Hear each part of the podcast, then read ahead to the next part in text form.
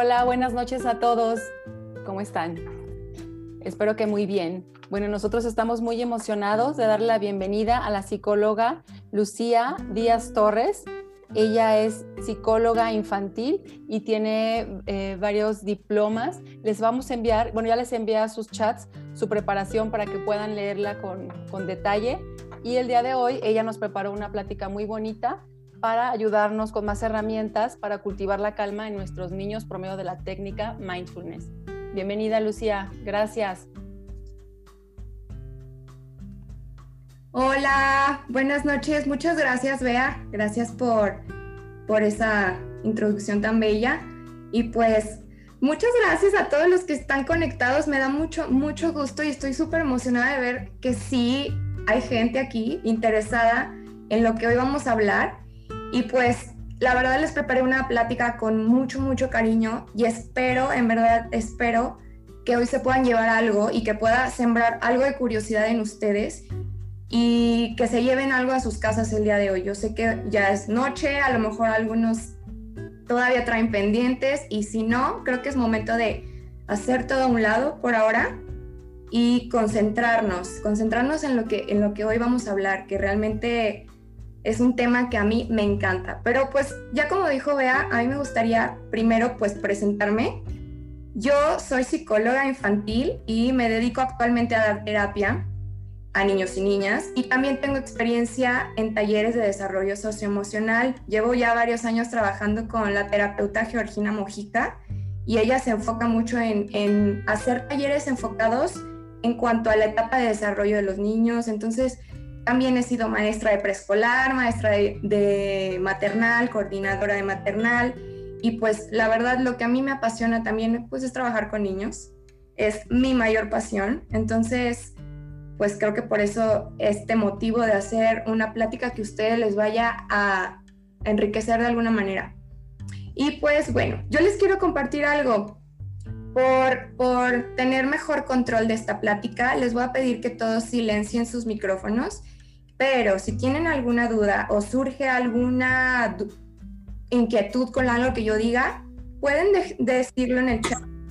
Y cuando yo termine, ya podré a lo mejor aclarar algunos puntos que se hayan quedado medio volando. Este, cualquier cosa que tengan, al final vamos a dejar un espacio para que podamos aclarar estos puntos que, que pudieran surgir.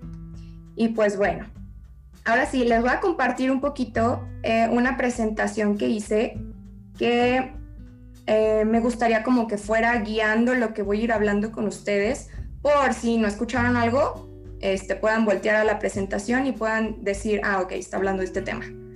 Y bueno, voy a compartirles una pequeña presentación em, en la que voy a ir explicándoles, pues, de qué voy a hablar, ¿no? Principalmente antes de empezar yo a definir y decirles qué es el mindfulness o la atención plena, que también lo llaman mucho conciencia plena, yo les quisiera hacer una varias preguntas. Por ejemplo, a mí me gustaría que ahorita se pusieran a pensar si recuerdan, por ejemplo, si han asistido a un concierto que les encanta, imagínense que están con un artista o sea, están en el concierto de su artista favorito y empieza la canción y empieza todo eh, lo, que, lo que emociona. ¿Cómo está su mente? ¿Cómo están todos sus sentidos? Están atentos a lo que están escuchando, la emoción recorre todo su cuerpo y no están pensando en nada más, no están pensando ni siquiera en, ay, tengo que ir a hacer la cena al rato, o sea, están concentrados realmente en lo que está pasando y todo fluye, están en el aquí y en el ahora. Entonces, ese es un ejemplo que a mí me encanta poner porque creo que es lo que define mejor toda esta cuestión de qué es estar eh, mindful, ¿no? Que es como ya le llamamos muchos. O, por ejemplo, no sé si recuerdan en la ocasión en la que nació su hijo o alguno de sus hijos, que lo puedan como tener presente ahorita, ¿qué fue lo que sintieron cuando lo vieron por primera vez? En verdad estaban en otro, o sea, su mente estaba en otro lado o estaban enfocados en sentir, en, apreciar la ternura que les dio en ese momento. Es una sensación hermosa, yo creo que muchos de ustedes van a coincidir conmigo, pero es esta cuestión de estar presentes en todo, en todos tus sentidos, pero no solo es, solo es eso, ahorita vamos a ir viendo eh, en sí a qué se refiere.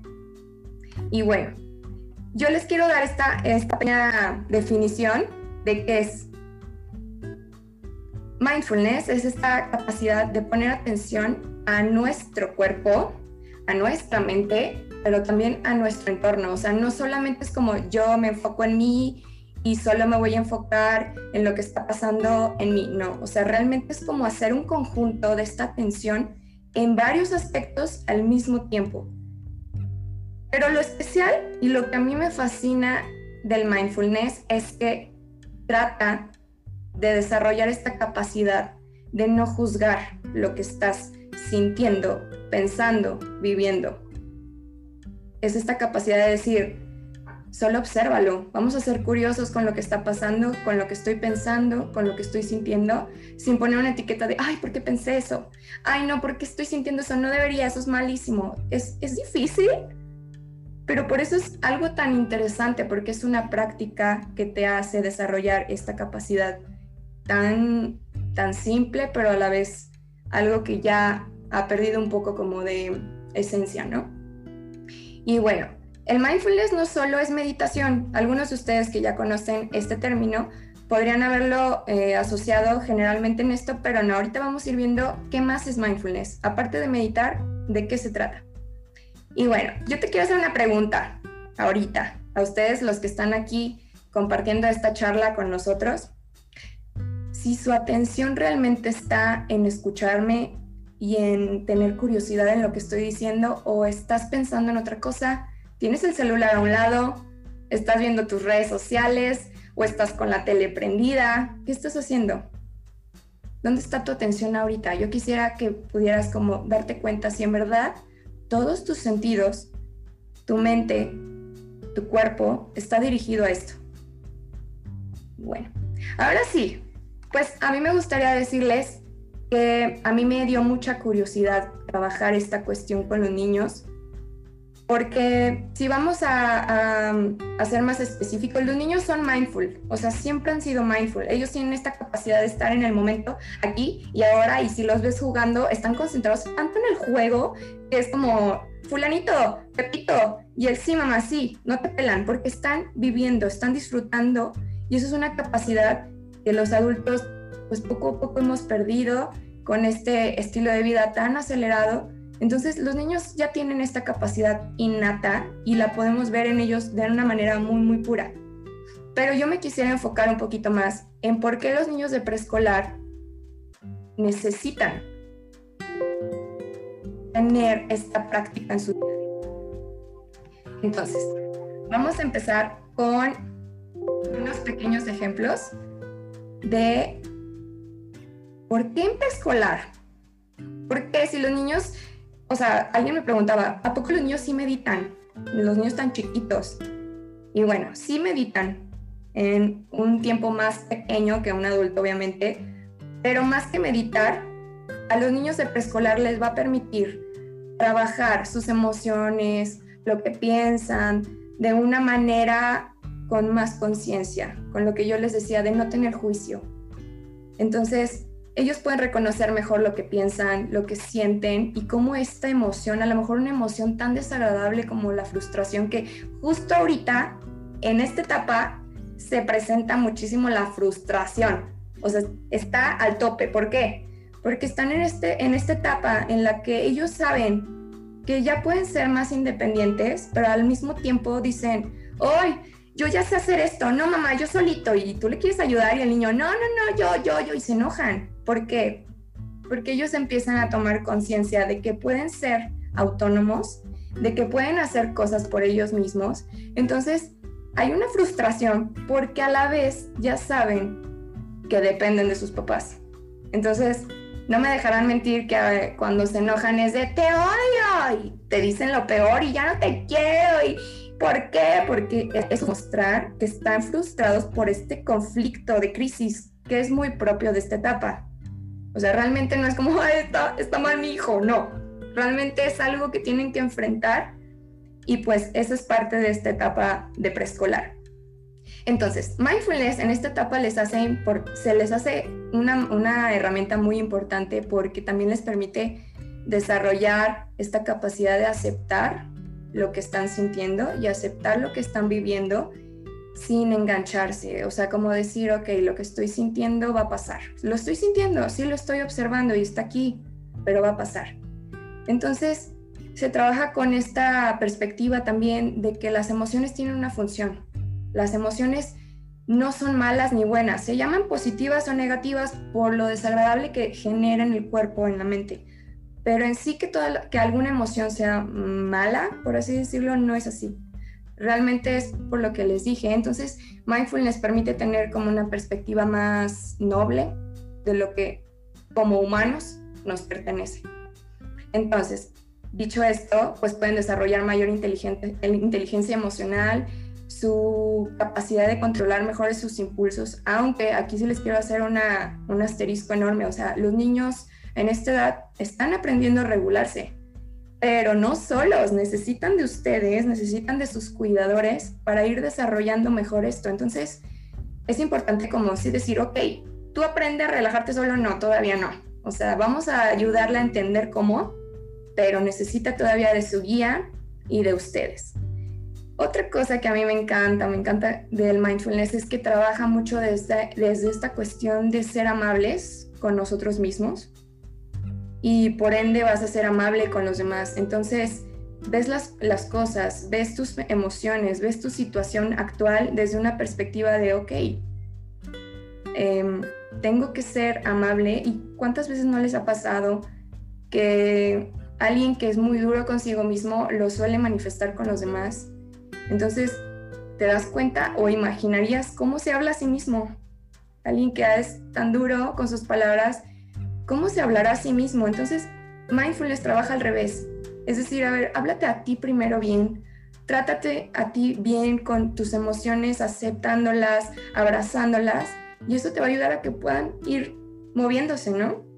Entonces, algo que se me hace muy interesante decirles es que mindfulness trabaja, bueno, la práctica prolongada hace cambios en el cerebro y hay muchas investigaciones que han ido demostrando que esta cuestión de la reactivación de la amígdala que se encarga de todo este, este manejo emocional empieza a tomar menor poder en nuestra mente y la corteza prefrontal, que es la que nos permite razonar, que nos permite tomar decisiones, empieza a aumentar su actividad. Entonces, esto es, esto es impresionante porque la gente que medita todos los días o que tiene este hábito de meditar empieza a tener cambios realmente en su en sus conexiones neuronales. Esto es importante saberlo.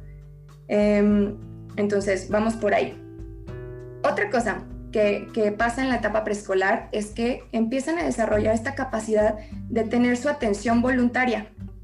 Entonces, como su cuerpo está madurando en esta etapa, eh, el hecho de que hay expectativas en cuanto a cumplir normas, en cuanto a la escuela, Em, ellos empiezan a, integrar esto de decir, ok, tengo que desarrollar mi capacidad de atender lo que tengo que hacer.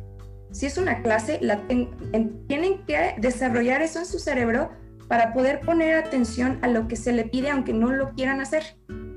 Entonces, ¿cómo se fomenta esta atención voluntaria? Pues con actividades, por ejemplo, jugando. Esto es esencial. Tienen que jugar, los niños tienen que jugar, los niños tienen que también ser Em, los que hacen sus propios quehaceres, o sea, sus propias obligaciones, o sea, que les demos más oportunidades de que, ok, tú, tú recoge tu ropa, tú tiende tu cama, tú ayúdame a poner la mesa, o sea, esta cuestión de que sean partícipes en hacer cosas, quehaceres, ¿no? Y pues la otra que es la meditación mindfulness o actividades de mindfulness, que es trabajar totalmente la atención plena. Y pues bueno, otra que a mí me encanta es que en preescolar también es la etapa súper especial para que los niños aprendan hábitos. Entonces, tienen esta capacidad de adaptarse a nuevas cosas, les emociona y es como que todo es novedoso. Y mamá, ya viste, y mamá. Entonces, esa capacidad es la que nos va a permitir que podamos introducir esta, esta práctica que les va a permitir cultivar herramientas y que les va a permitir cultivar la calma Entonces, ¿qué mejor que sus figuras importantes que son ustedes o los maestros, cuidadores, aprendan a enseñarles cómo se hace? Muchas veces es como que yo cuando trabajaba en la guardería aprendí esto, en, que le decíamos al niño, es que ya cálmate, o, o escuchábamos decir, ya cálmate, pero sí, pero ¿cómo me calmo? O sea, un niño no sabe calmarse si no le hemos enseñado a hacerlo. Entonces, hay que también empezar a bajar un poquito el nivel de exigencia y de expectativas que tenemos con los niños de preescolar, porque ellos necesitan todavía de nosotros para ciertas cosas, pero también es una oportunidad excelente para que ellos lo vayan incorporando en su forma de vida, ¿no? Entonces, otra cosa que a mí me gustaría y la dejé como hasta abajo porque creo que es la que ahorita está teniendo mayor impacto por todo lo que ha sucedido es que aunque los niños suelen ser muy mindful, o sea, de que se concentran en su aquí y ahora, no quiere decir que no vivan y no experimenten estrés. Realmente creo que esta crisis mundial que hemos tenido a principio de año está teniendo varios factores que ahorita se están observando más en los niños, ustedes no me dejarán mentir, y es necesario empezar a equilibrar, equilibrar a los papás, equilibrar a los niños, porque el nivel de alerta ha estado constante. Entonces, es necesario que podamos darles herramientas para que puedan em, ser resilientes, ¿no? A todo lo que está pasando, a los cambios, a la incertidumbre, a estas cuestiones que también pues a los papás claro que genera mucha ansiedad y mucha preocupación. Entonces hay que ser también muy, muy conscientes, yo he hablado con, con los papás de mis pacientes, que los niños son expertos en lenguaje corporal. Entonces, un papá que está con un gesto de preocupación, de, de, angustia, de tristeza, lo leen aunque ustedes no se lo digan, ellos lo van a leer y van a observarlo y, es como el mensaje interno, a lo mejor no lo van a decir, pero les llega un mensaje de decir, algo está mal, ¿qué está pasando? Mi papá o mi mamá está teniendo esta expresión de que hay peligro. Entonces, la parte principal antes de enseñarle herramientas es que ustedes se observen a sí mismos y digan cómo, los, cómo estoy manejando todo esto. Pero ahorita voy a llegar esa parte. Y bueno, ahora sí, a mí me gustaría decirles lo que les había comentado en la primera parte. Em, la, bueno, el mindfulness se puede practicar de, o sea, si lo categorizamos, son dos formas distintas, que es la formal y la informal. La formal ya se refiere a la meditación, que son estos espacios designados para meditar, concentrarnos en nuestra respiración, ya sea a partir de un escaneo corporal, que es esta práctica en la que tú vas observando en una postura especial cómo está tu cuerpo, aparte de tu cuerpo, cómo se siente, qué pensamientos fluyen, ¿no? Entonces es más dirigida a una meditación guiada. Ya la gente que ya lo ha practicado, pues ya puede hacer meditaciones eh, libres, ¿no? Y la práctica informal, pues lo, más novedoso y lo, a lo que yo quiero dirigir también esta plática es que la, el mindfulness se, puede, mindfulness se puede practicar en lo que sea, en cualquier actividad que ustedes estén haciendo en el día, ya sea hasta lavando los trastes, ya sea en el tráfico, ya sé, como en el tráfico, pues aunque no lo crean, se puede hacer en el tráfico, eh, caminar, bañarse, Em, escuchando a otro, ¿no? Entonces, esta práctica informal es la que yo estoy haciendo como más mi propuesta, de, que vayamos incorporando actividades de atención plena con los niños en todo, todo lo que se pueda. Y bueno, así a mí me gustaría darles pues algunas recomendaciones de cómo ¿Cómo vamos a llegar a esta práctica? ¿Cómo le enseño a mi niño? Ok, padre lo que estás diciendo, Lucía, pero ¿cómo? Bueno, primero lo que les había dicho, es importante que ustedes practiquen el autocuidado y la autocompasión. Em, sé que muchos papás están viviendo eh, crisis muy fuertes en cuanto al manejo de sus rutinas, el manejo de cómo tener a sus niños en casa y estoy al mismo tiempo haciendo un home office o estoy, o sea, es, una, es un cambio muy, muy radical que hemos tenido todos. Y el hecho de que ustedes se observen y se, y se puedan revisar y decir, a ver, no puedo ser tan duro conmigo mismo ni conmigo misma. Realmente en situaciones tan fuera de lo común como lo que está pasando este año, no podemos esperar cosas normales. Pues eso, eso se los quiero decir hasta con firmeza. No esperen, no esperen resultados normales en una situación anormal.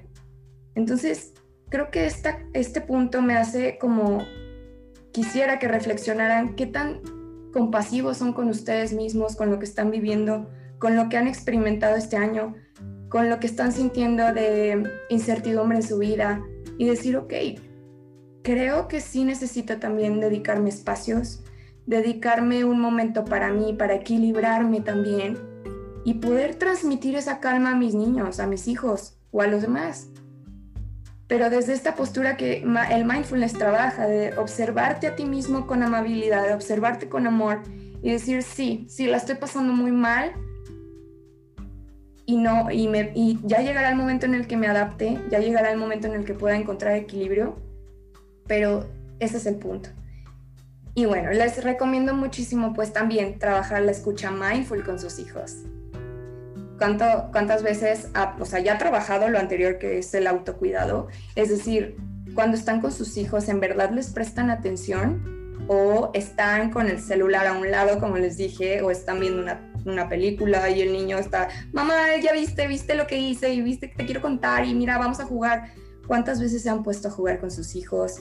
En verdad, yo sé que muchos lo hacen y no pasa nada si no lo hacen, pero solamente yo quiero meter este punto como de reflexión en estas cosas tan cotidianas que a veces dejamos pasar.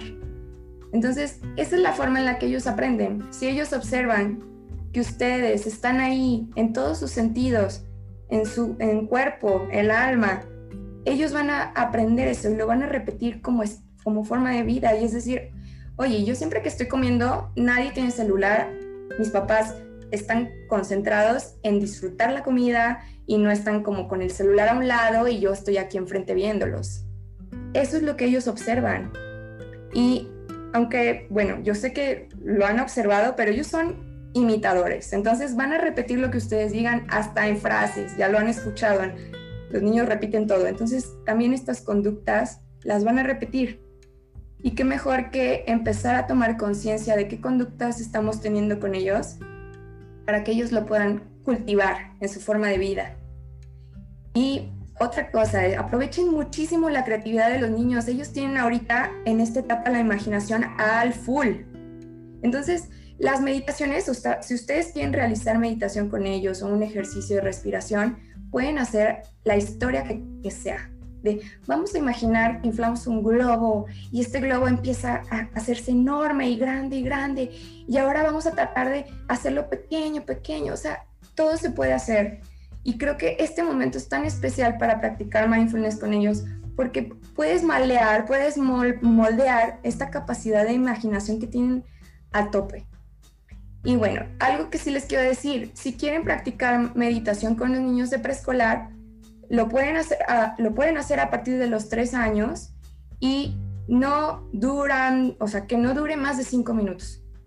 O sea, su atención en cuanto a estos ejercicios más estructurados, como de concentrarse en su respiración o concentrarse en sonidos, o sea, que son como meditaciones guiadas, que no sean más de cinco minutos. ¿Va? Y pues bueno. Em, a mí me gustaría hacerles un pequeño ejemplo de lo que yo trabajaba con los niños del taller, ah, porque también di un taller al inicio de año con niños más grandes, pero es un ejemplo que les encantó y me gustaría compartirlos con ustedes. Es el frasco de la calma. Em, ahí les va. Este frasco de la calma yo publiqué en mi página de Mente Sonriente en Instagram, por si no la siguen, ahí pueden buscar cómo se hace este ejercicio, pero es a través de un frasco que ustedes pueden conseguir. Y nada más, esto está muy sencillo, nada más tiene agua y diamantina. Creo que a este le pusieron resistol, pero el punto es que lo hagan con agua y diamantina del color que ellos quieran, hacerlo divertido, decirle, vamos a, vamos a elegir las diamantinas que tú quieras, eh, las formas que tú quieras. Entonces, el punto es que ellos sean partícipes siempre de lo que ustedes quieren enseñarles y que entiendan qué va a pasar, ¿no? Entonces, ahí les va. ¿De qué se trata este frasco? Si ustedes observan, yo les digo a los niños, si ustedes observan, la diamantina está, ¿qué está haciendo? Y, la respuesta generalmente es, pues está en remolinos, está dando vueltas, está como, pues está moviendo. Pero yo lo que les digo es, muchas veces nuestra mente es la que está así nuestra mente, nuestras emociones, todo se ve así. Y les pregunto, cuando está así, ¿ustedes pueden ver lo que hay detrás? Creo que es difícil, ¿no? Entonces, cuando practiquen el frasco de la calma con ellos para enseñarles qué es mindfulness, es decir, a veces tienes que respirar o tienes que concentrarte en otra cosa para que esta diamantina comience a bajar. Y si se fijan, cuando la diamantina ya baja, podemos ver qué hay detrás. es el ejemplo, el ejemplo perfecto para entender qué es lo que pasa con nosotros. Cuando estamos acelerados, cuando estamos estresados, cuando estamos con pensamientos que nos abruman, es muy difícil entender bien lo que está pasando. Entonces, ya hasta que el frasco ha tomado mayor claridad, podemos decir, ah, ok, creo que esto es lo que puedo hacer con esta situación que a lo mejor me enoja, o puedo hacer con esta situación que me entristece, que me frustra. Y es el ejemplo que a mí me encanta ponerles a los niños porque lo entienden. Y ya hasta dicen, sí, ¿verdad? Mis emociones están como el frasco de la calma, todas revueltas. Entonces necesito respirar, necesito volver a concentrar con mis sentidos, con el ambiente, para poder tomar una mejor decisión.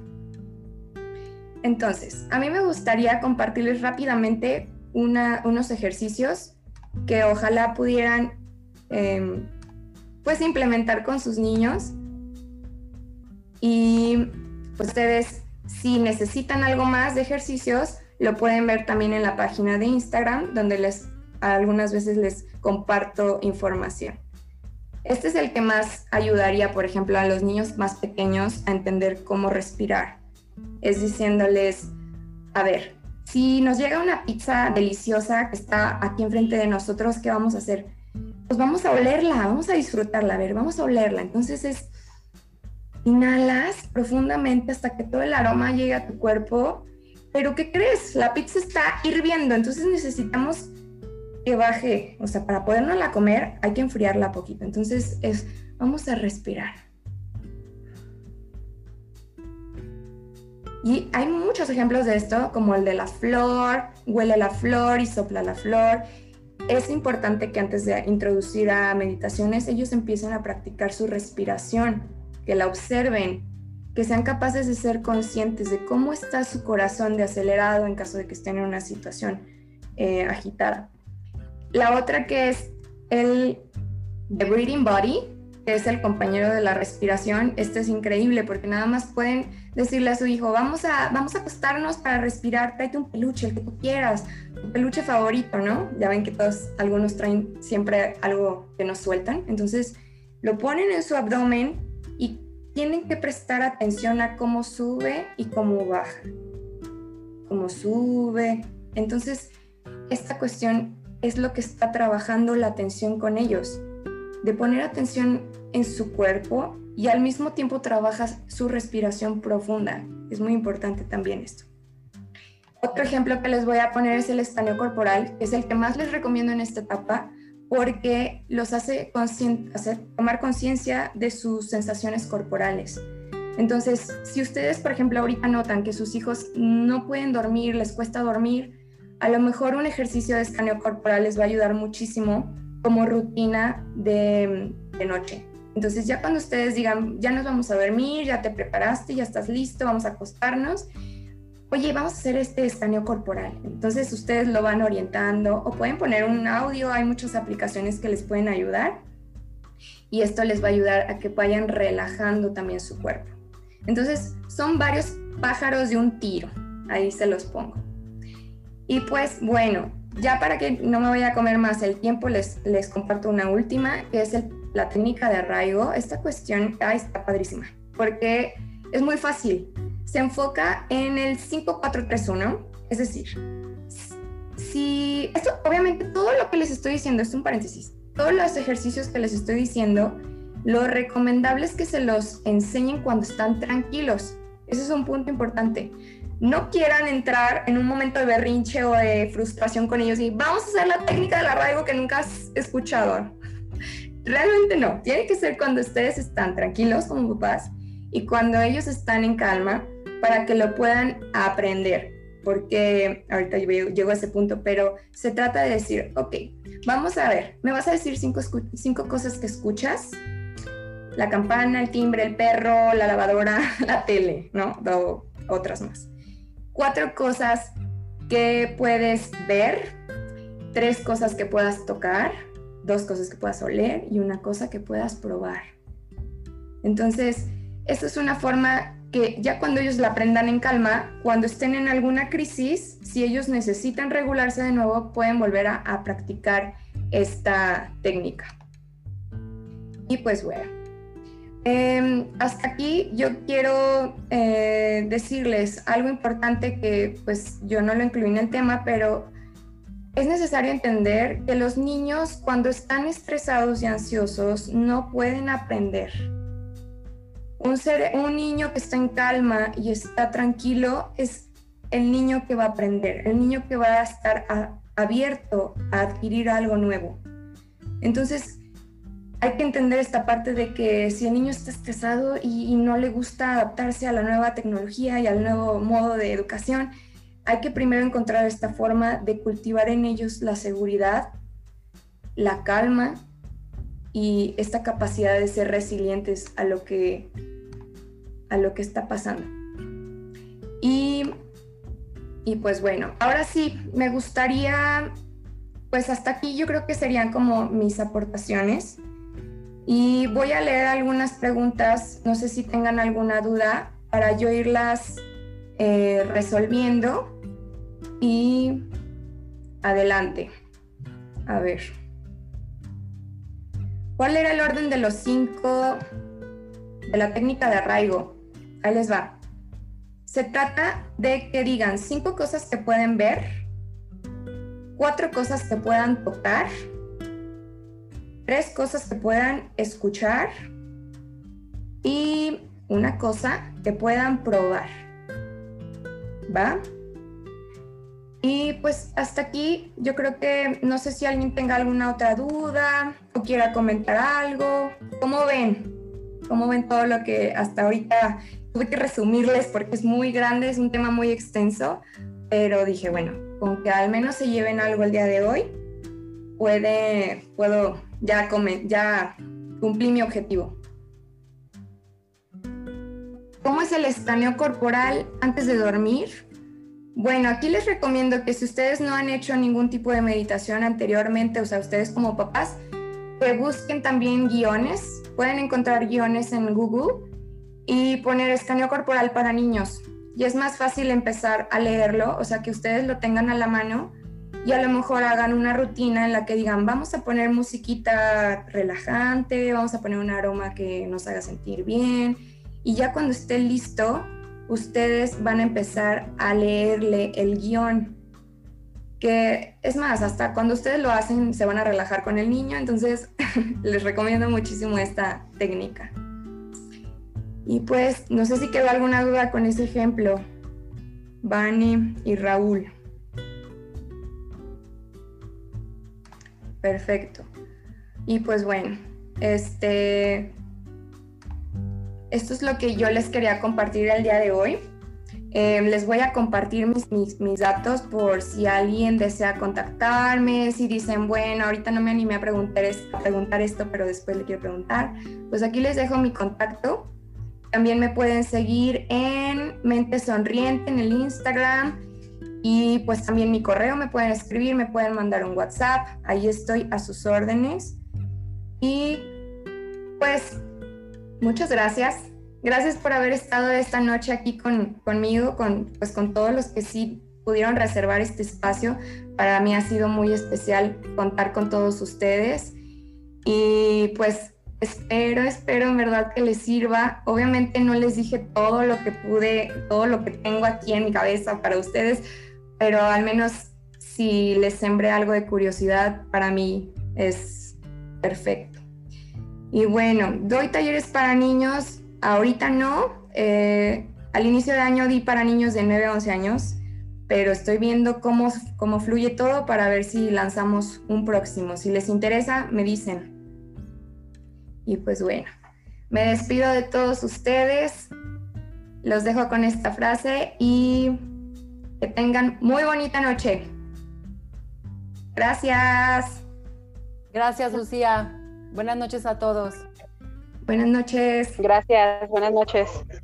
Gracias, buenas noches. Muchas gracias. Muchísimas gracias, Lucía. Padrísima plática. Gracias, gracias por estar aquí.